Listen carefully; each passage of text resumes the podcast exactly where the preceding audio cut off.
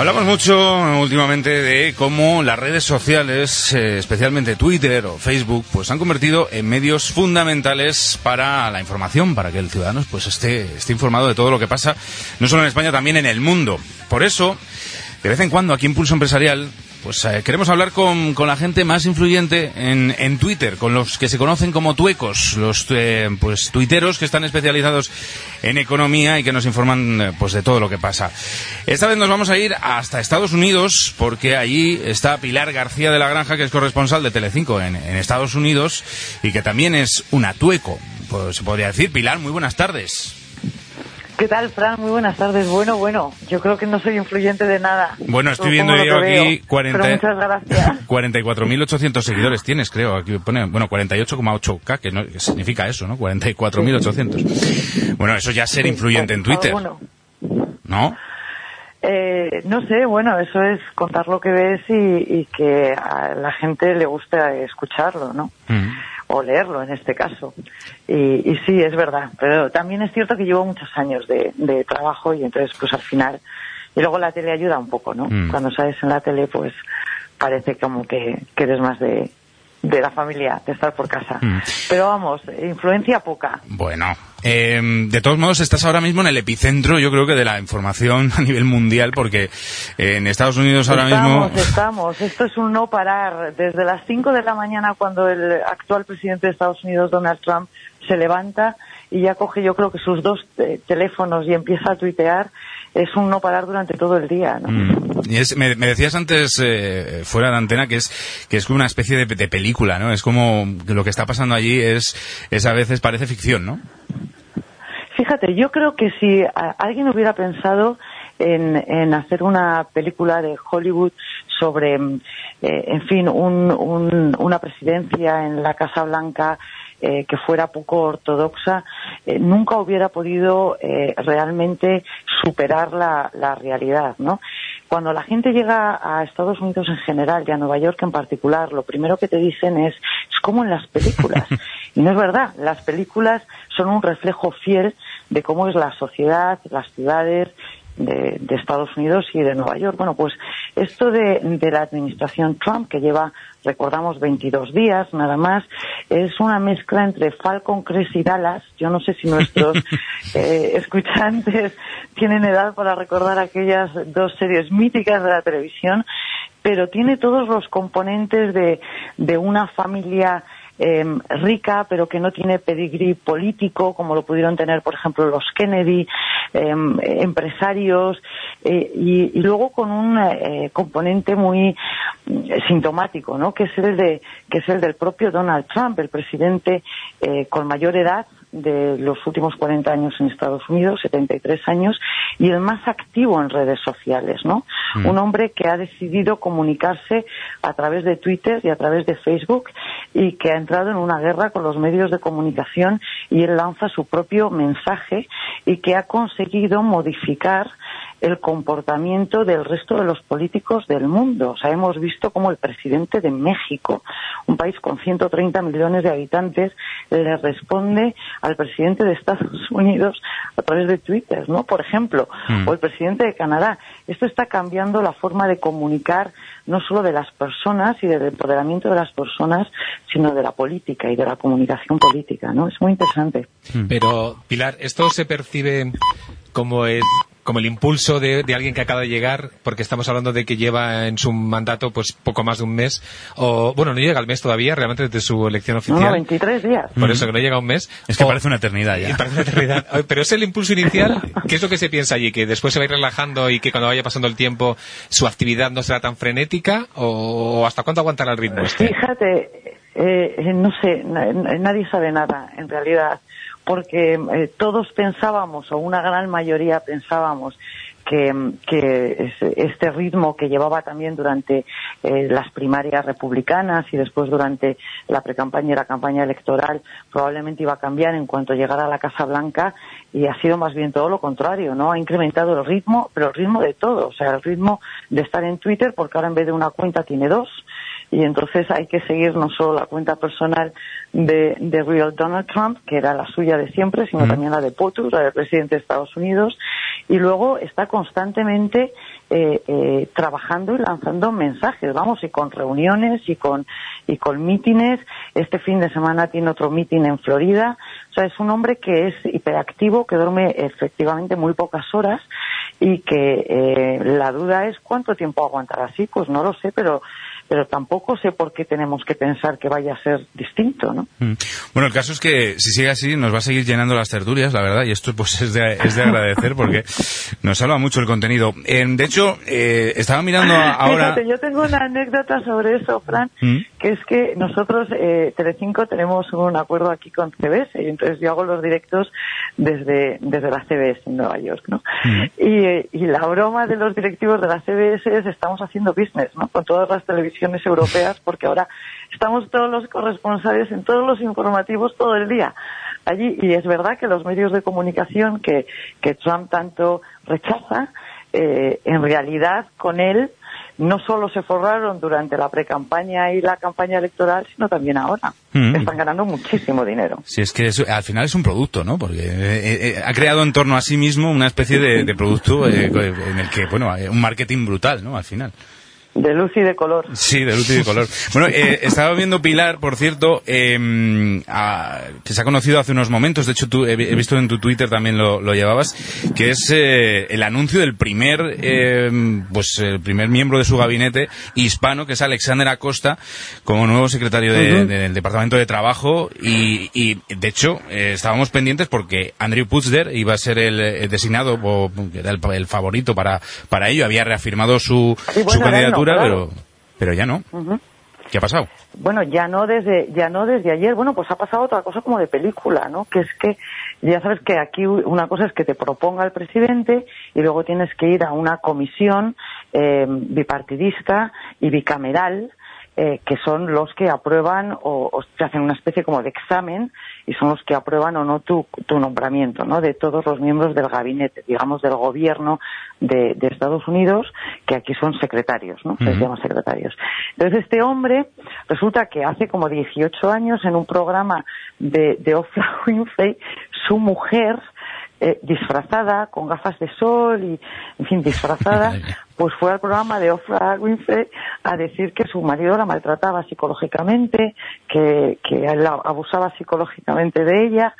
Y, y, efectivamente era, era la mujer de este hombre que además ha tenido que reconocer que tenía contratada, que habían tenido contratada a una empleada del hogar sin, sin seguro y, eh, y sin papeles, o sea, una mujer eh, que no tenía que no tenía papeles de residencia en Estados Unidos y, em, y, en este país se sabe todo de tu pasado. Pero es otra vez de película, ¿no? Hace 16 años una señora disfrazada va a un programa de televisión para contar que su marido eh, eh, la acosa y que abusa de ella psicológicamente y resulta ser la mujer 18 años después del, nominado a ser eh, ministro de Empleo. es que es un espectáculo. la, política estadounidense es, espectáculo puro. También lo que ocurre es que precisamente la velocidad a la que va y con ese interés, con esa actividad tan frenética, porque no sé si es que no se ha informado previamente de los nombramientos, ¿no? Porque que un secretario antes de llegar a ser nombrado que lo ha nombrado él, que llega al Senado, empiezan a salir un montón de situaciones, no tiene que dimitir incluso antes de serlo. Igual lo que sí que requería es que el presidente se informase un poquito antes de, nombrar a la gente. Bueno, parece ser que el propio secretario no sabía que su mujer había estado hace 18 años en ese programa. Ah, que no sabía que era ella, ni él tampoco. en fin, efectivamente, esto parece un culebrón. Bueno, eh, otro de los otro de los escándalos que está activo en este momento es eh, bueno el, inteligencia, ¿no? El conflicto entre Trump e, e inteligencia. Eh, no confían en él, dicen que porque le están ocultando información porque no consideran que sea apto. Y esto también, si le buscamos una relación, hace unos días un grupo de 35 psicólogos decía que a lo mejor Trump no estaba en las condiciones necesarias a, nivel mental para tomar decisiones y llevar a cabo la presidencia del país. Bueno, eh, esto es algo un poquito más serio, ¿no? La cuestión de, la inteligencia y de los servicios secretos en Estados Unidos. Como sabéis, hay 17 agencias de inteligencia diferentes. Tienes la CIA, el FBI, que es la que conoce todo el mundo. También tienes la Agencia de Inteligencia eh, del Ejército, que es el Pentágono, que era del que había sido el máximo jefe Flint, el famoso asesor en materia de seguridad eh, que ha sido cesado antes de ayer por esas conversaciones que han sido filtradas, dicen, por eh, la CIA con, con agentes y con miembros del gobierno ruso. ¿no? Este general Flynn fue el jefe de, la inteligencia del Pentágono y a, este señor se le cargó Barack Obama por sus críticas al, al acuerdo de la administración Obama con Irán. Entonces, aquí hay una guerra soterrada entre, que yo me imagino que será igual en todos los países, entre los diferentes servicios de inteligencia o de seguridad. La diferencia con la administración Trump es que el propio eh, Donald Trump ha declarado la guerra aparte de estos servicios secretos, entre ellos la CIA. Como recordaréis, en su primera rueda de prensa dijo que es que sus conversaciones privadas estaban antes en la prensa de que ni siquiera lo supiera su secretaria personal desde hacía 30 años.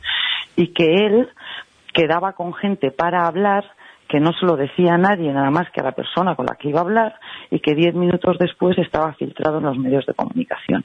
Y eso significaba que había alguien que tenía acceso a sus conversaciones, que solo pueden ser los servicios secretos, que estaban filtrando esas informaciones. Entonces les llega a, comparar con la Alemania de Hitler. Mm. Pues, eh, nada más jurar eh, eh, al día siguiente va a la sede de la CIA en Washington, que es donde fue un poco, eh, digamos, como el motivo de reconciliación, ¿no? Pero, pero está muy por encima. Aquí hay una, hay una guerra soterrada de agencias de inteligencia, de presupuestos y sobre todo Trump que ha decidido que quiere limpiar eh, como nosotros entenderíamos, hacer una limpieza dentro de las agencias de inteligencia. Y yo creo, bueno, o sea, yo no sé mucho de esto, pero vamos, a mí me parece que cuando le declaras la guerra a los espías, pues es muy complicado. Pero vamos, la última información es que los espías no le dan toda la información porque no están convencidos de cómo las va a utilizar, con lo cual eso es un delito, porque tú tienes que dar toda la información que tienes al presidente de Estados Unidos, porque para eso están los comités de inteligencia. Eso se ha filtrado. Eh, las propias agencias de inteligencia están negando ahora mismo a través de Reuters que eso sea cierto.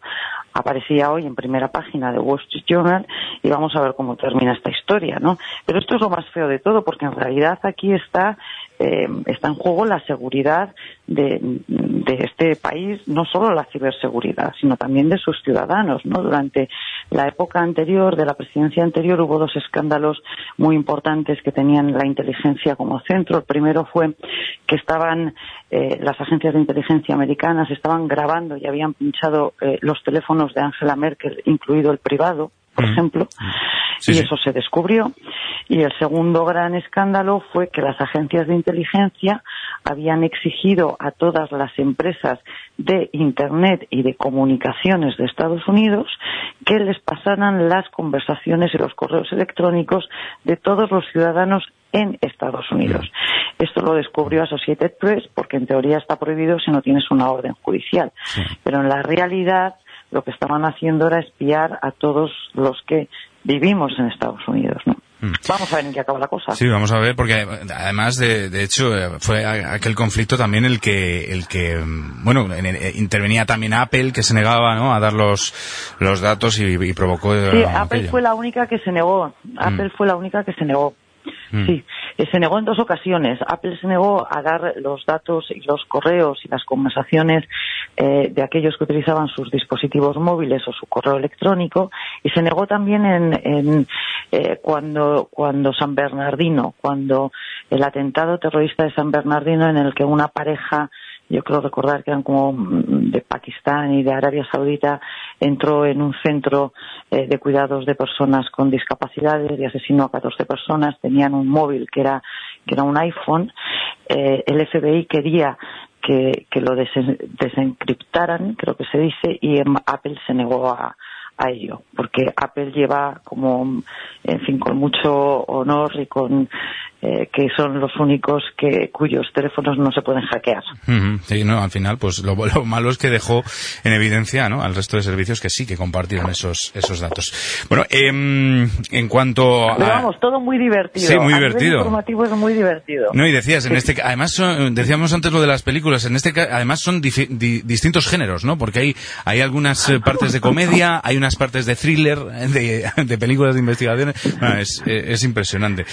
Em, bueno, y luego tenemos la parte glamurosa, ¿no? Que es la batalla entre Ivanka Trump y Melania Trump por ver quién es eh, la más estilosa. Eh, luego tenemos a la niña Ivanka en la Casa Blanca sentada en el, en el despacho Oval haciéndose fotos. Mm. Y tenemos a Melania en la Torre de Marfil en, en Nueva York eh, triste y sola, ¿no? O sea, que, que, hay artículos para todos los gustos. Oye, ¿cómo la veis a, Melania? Porque claro, eh, aquí pues se usa como un poquito de sorna incluso cuando se la ven las fotografías, ¿no? Y siempre en un segundo plano. Eh, incluso había movimientos que se han creado en Internet llamados Free Melania, ¿no? liberamos, liberemos a Melania, ¿no? vosotros allí, también tenéis esa sensación, la sensación de que, de que, la, de que la pobre no, no, no es muy feliz al lado de Trump. Pues no lo sé, o sea, yo no tengo ni idea si es muy feliz o no es muy feliz. A mí me parece que es una señora guapísima. Mm, eso sí, eso es innegable. Eh, eh, elegante y, yo no sé si es feliz o no es feliz, ¿no? Eh, se ha quedado a vivir en Nueva York hasta que su hijo Barron termine el curso, que mm. aquí terminan en, en, junio, bueno, como en todos los sitios, y luego se trasladará a vivir a Washington, pero sin embargo, ayer estaba en Washington porque fue la visita oficial de, Benjamín Netanyahu, del primer ministro de Israel, y la vimos por primera vez recibir en la Casa Blanca, ¿no? No había estado ni con Theresa May, ni con eh, Justin Trudeau, y sí que estuvo ayer con, con los Netanyahu. Vamos mm. a ver. Porque la otra es que el yerno ya sabéis que va a alcanzar la paz entre Israel y Palestina. Sí, claro.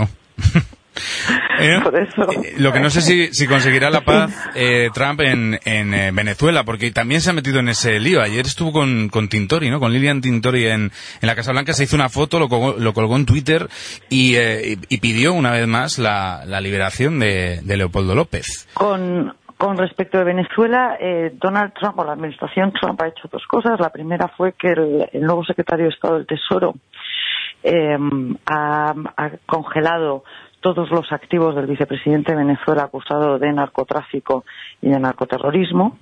Eso pasó el lunes. Em, es una primera decisión eh, claramente política en contra del régimen de Maduro y a favor de las libertades. Y el segundo gesto fue ayer, efectivamente, recibió en la Casa Blanca junto al senador eh, republicano de la Florida, Marco Rubio, a Lilian Tintori. Y yo es que defiendo mucho a esta mujer. A mí me parece que si llevas tres años con tu marido detenido en unas condiciones absolutamente infrahumanas, eh, en este caso en, Venezuela, eh, esta mujer para mí es una heroína. Mm. Esta mujer y las y las cuatro mujeres que están defendiendo las libertades en Venezuela eh, en donde curiosamente los hombres eh, están haciendo poco, ¿no? Mm. o son colaboracionistas o, gritan a Toledo cuando el problema está en Cuenca. Mm, una causa que ha, que ha conseguido juntar incluso hoy a Felipe González y a, José María Aznar en un acto en Bueno, yo hoy he dicho que la foto de, de, Lilian Tintori con Donald Trump ha hecho más en ocho años, en, en un día, que, mm. que ocho años de la administración Obama. Y es verdad, porque la administración Obama decidió no intervenir en Venezuela porque puso todo su foco en, Cuba. Mm. La influencia de Cuba sobre Venezuela es extraordinaria. Eh, de hecho, Venezuela se ha convertido en un hub de, droga que sale de, Cuba y que sale de, de, Colombia, de las FARC, y nadie quiso hacer nada con Venezuela, que es un país absolutamente corrompido, ¿no? porque estaba el foco en vamos a intentar llegar a un acuerdo con, con Cuba. Las cosas en Cuba no han cambiado eh, eh, en materia de libertades, de derechos humanos, y vamos a ver ahora cómo termina lo de Venezuela, ¿no? En mm. donde hay una crisis humanitaria evidente. Veremos, veremos. Eh, aunque estés en Estados Unidos, estás también pendiente de lo que pasa aquí en España y supongo que te habrás enterado y has estado pendiente de, la, de la imputación o de la investigación, porque ahora hay que decir investigación, de Miguel Ángel Fernández Ordóñez, de Julio Segura, de Fernando Restoy, eh, por el caso Bankia, para saber qué eh, responsabilidades tienen a nivel regulatorio. También se habla de, eh, de crear una comisión, lo proponía eh, hace unos días eh, el PSOE, también Unidos Podemos, para investigar eh, también las responsabilidades políticas, e incluso ahora ya se han entrado en un juego de órdagos, PSOE y PP, y, y quieren crear una comisión para investigar ya desde el inicio de la crisis. No sé qué te parece esto. ¿Qué, qué decía Napoleón? Que cuando quieras que no se investigue nada, crea una comisión, ¿no? sí. era, era algo así. Eh, bueno, vamos a ver, yo creo que en el año eh, 2009 y en el 2011 España sufrió una doble recesión eh, y además con una caída brutal del Producto Interior Bruto de cerca del 25%, 25 puntos básicos, que, que fue nunca visto en, en, en, los países de nuestro entorno y desde luego en España eh, desde, desde que se acabó la guerra civil. ¿no? La crisis crediticia y, y, y que, que sufrió España y de confianza en los mercados provocó el cierre de los mercados y que las entidades financieras se quedaran primero sin liquidez, sin tesorería y después se quedaran sin capacidad de acudir a los mercados.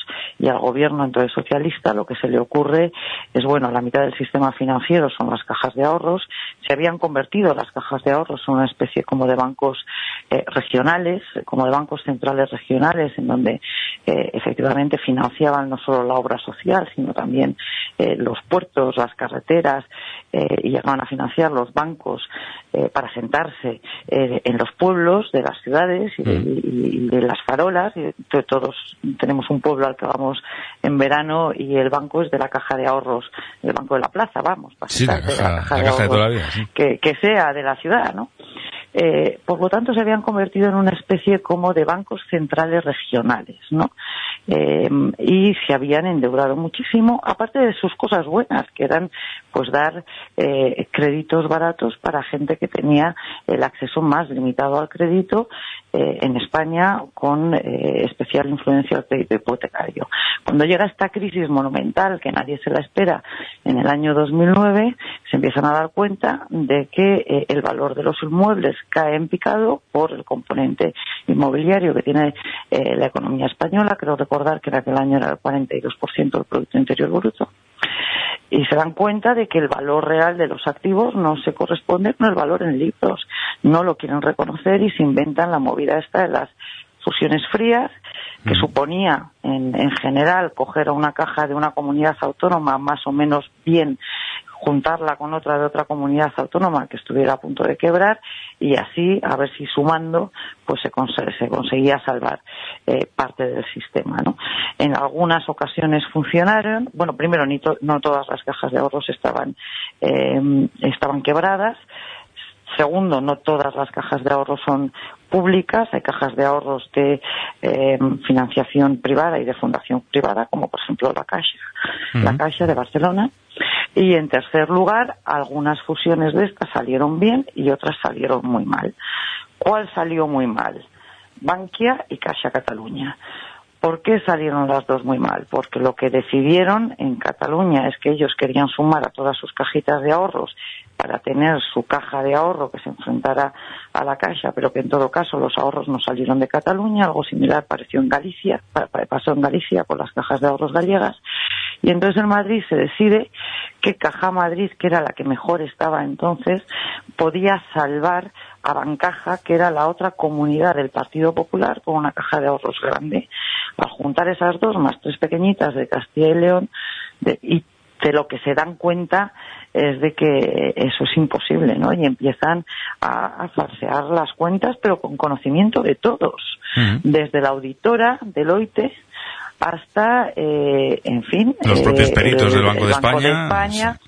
El Banco de España, el Banco de España tenía a, a gente trabajando dentro de Caja Madrid, o sea, no es que eh, les sorprendiera, estaba intervenida a la entidad financiera por los interventores del Banco de España. La CNMV, que es la que dice que puede salir a bolsa, pero todo esto está diseñado desde el gobierno y desde el Departamento de, Economía que dirigía entonces Elena Salgado, ¿no? Y yo lo que creo es que independientemente de que al final haya salido mal esta operación, lo que pretendieron fue que España no fuera Grecia, porque ahora ya nos hemos olvidado. Pero en el año 2011 España rompía el euro. La prima de, de, riesgo, de diferencial de riesgo con el bono alemán estaba en los 700 puntos básicos. Y esto ya se nos ha olvidado a todos, pero España era un riesgo evidente Mm. de ruptura del euro, porque era la cuarta economía de la Unión Europea. Bueno, no ayer lo recordó Luis de. Guindos en, el, en su comparecencia en el Senado. Eh, hizo un pequeño repaso precisamente no. para pedir esa, esa comisión ¿no? de, de investigación de los inicios de la crisis. Y recordó No que, éramos un pedido. riesgo, sí, sí. No, no sabía que lo había pedido Luis de Guindos. Pero en todo caso, eh, Luis de Guindos tuvo la oportunidad, en vez de sacar a Bolsa Bankia, de fusionarla con la Caixa, y, y aquellas conversaciones se produjeron y nunca llegaron, a, buen fin, ¿no? Que quizá hubiera sido una solución más, más inteligente ahora todo pasado. Pero vamos, que en todo caso, rato yo no sé si tiene que ir a la cárcel o no tiene que ir a la cárcel, si ha robado o si no ha robado. Pero si va a la cárcel por la OPV de Bankia, entonces tienen que ir eh, todo el gobierno y, y parte de los, eh, para empezar, eh, responsables de economía y de hacienda de las comunidades autónomas que, por cierto, eran interventores primeros de las entidades financieras de sus regiones. Mm. Porque esto también se nos ha olvidado a todos. Mm. Y eran los que garantizaban la financiación a través del FROB. Mm.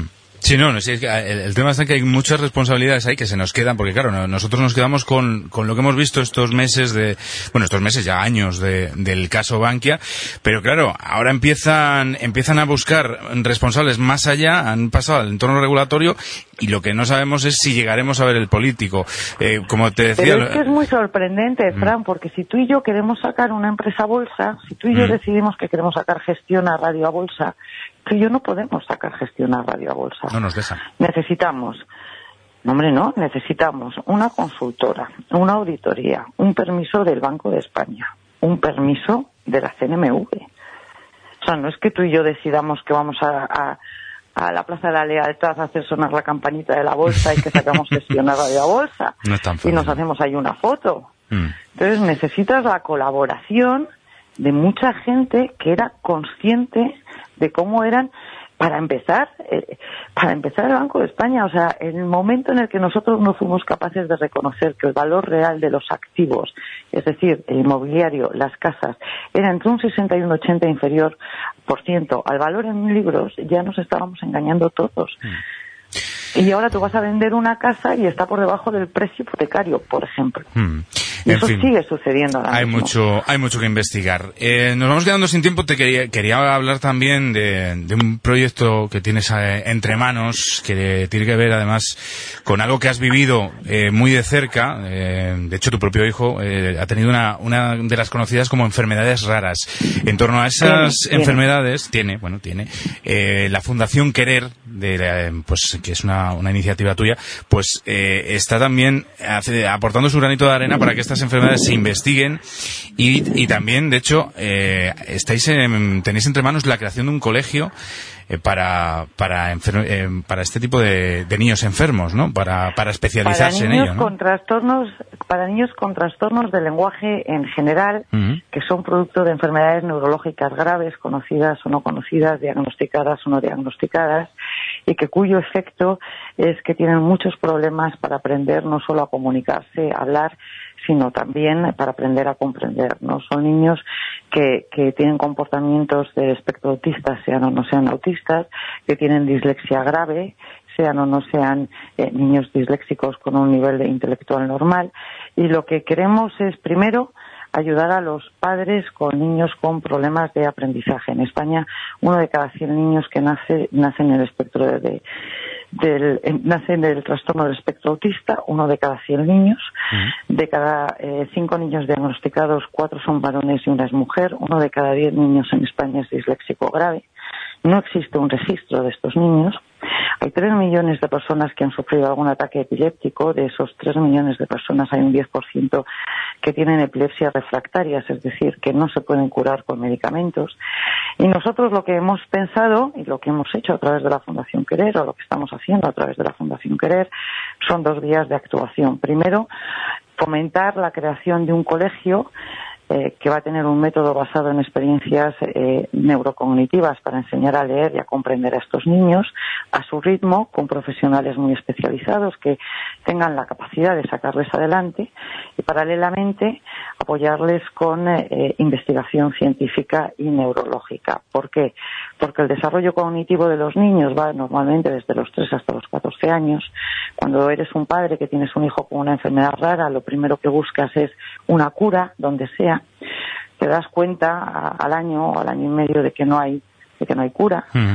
y de que es muy difícil y de que va a tardar mucho y entonces lo que te preocupa es la capacidad de aprendizaje de tu hijo, de tu hija para que se pueda incluir de forma efectiva en la sociedad. Mm. Algunos padres creen que sus hijos se curan como por simpatía. Mm. Yo tengo un niño en el espectro autista, le llevo a un colegio con niños normales y vamos a ver si así se curan. Mm. Y no es verdad. No es verdad. Necesitamos mucho más, mucho más investigación también y, especializarse. Y eso es lo que queremos defender, o sea que gracias pues, de Pues sí, además eso, eh, buscáis financiación, así que importante también decirlo, y eh, la página web que es www.fundacionquerer.org y muy rápido porque ya nos quedan apenas 30 segundos de tiempo. Eh, ¿A quién nominas para que nos visiten? ¿no? Sí. María Blanco, Amadea Opetibó y el profesor Carmelo Tajadura. Muy económico. Sí, señor. Pues eh, eh, nos pondremos en contacto con ellos y a ver si tenemos la suerte de que nos acompañen también en, la hora Zuecos. Y aquí me tenéis para cuando queráis. Muchísimas gracias, Pilar. hablaremos en próximas ocasiones. Gracias. Adiós. Un besito. Chao, chao.